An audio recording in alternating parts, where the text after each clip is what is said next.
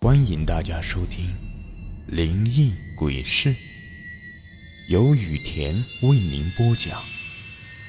最后提醒大家一句：小心身后。身后。这个故事的名字叫做《别乱拿东西》。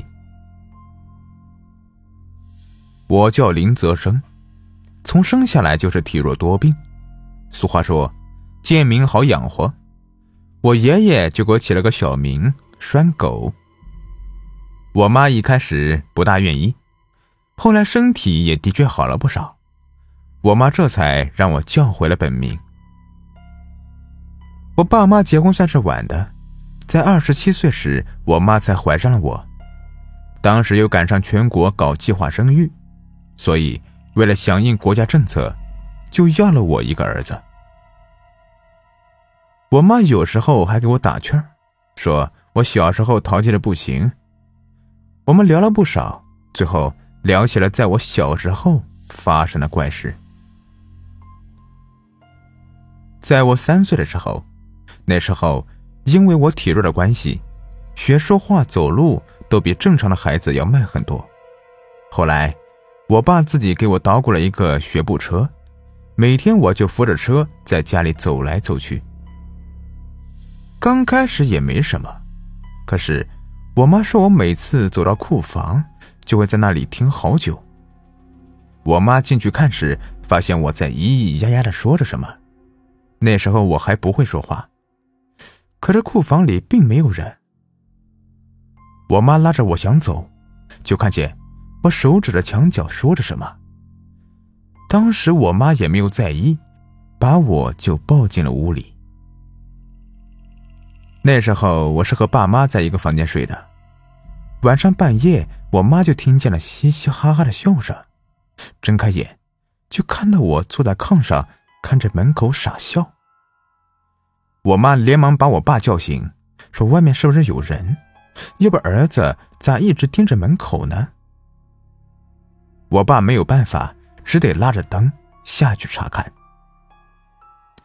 我爸把灯一开，奇怪的是，我也不笑了，而是直勾勾的看着我妈，而且面无表情。我爸出去转了一圈，说我妈想多了，外面没有人。我妈把白天我在库房的事和我爸说了，我妈说，我是不是撞客了？那会儿我妈多少也信一些。我爸虽然也信，不过男子汉都是要面子的，再加上明天还要干活，让我妈赶紧睡觉，不要多想。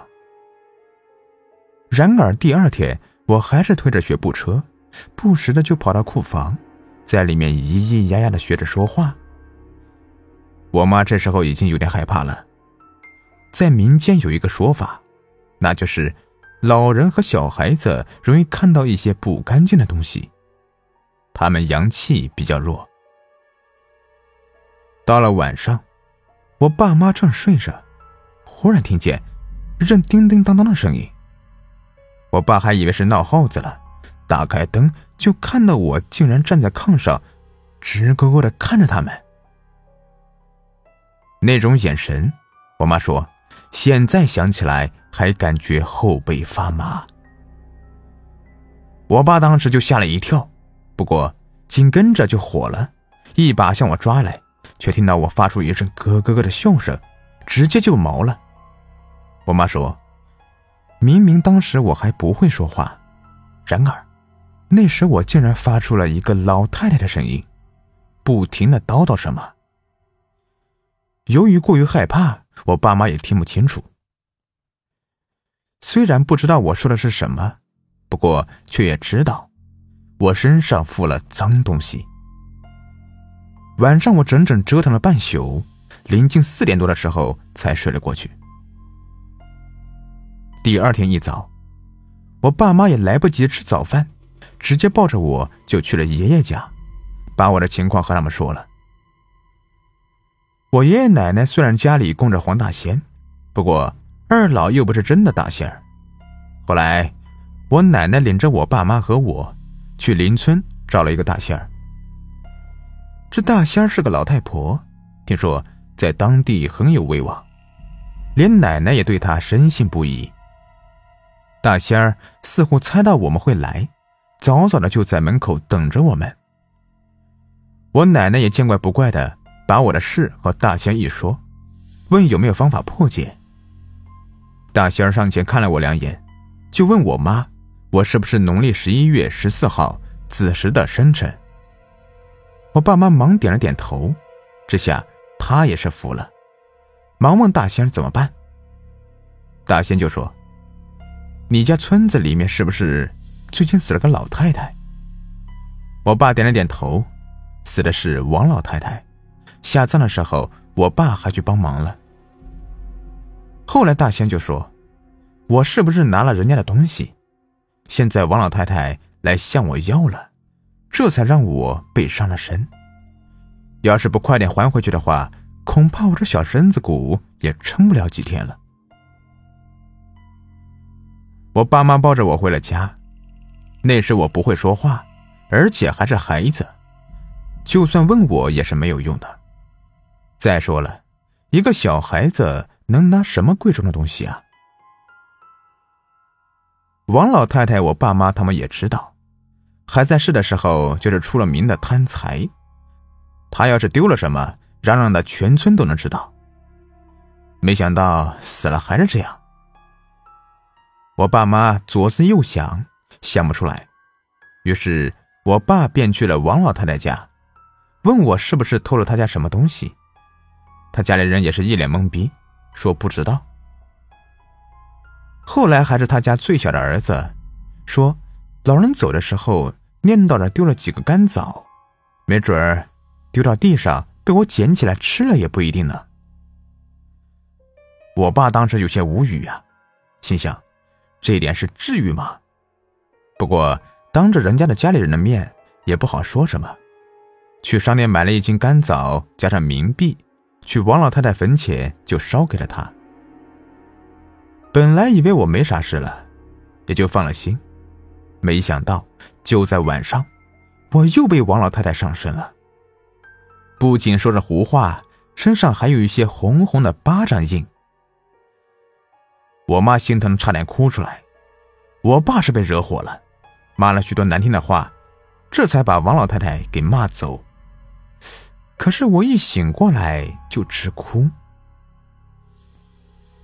下一个晚上，我还是这样，身上被打得又红又肿的。我爸妈把王老太太骂走，两人商量着这样下去可不行呢。眼看着我是越来越瘦，我爸没办法，连夜去了王老太太家，问我到底拿了他家什么东西，非要这么死缠着不放。王老太太小儿子看我爸明显是很火，当下连忙穿好衣服直奔我家。到我家转了半天，最后。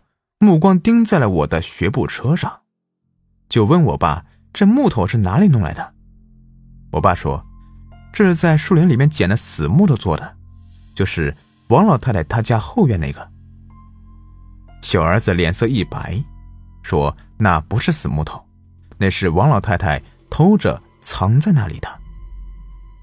恐怕王老太太要的就是这个呀。”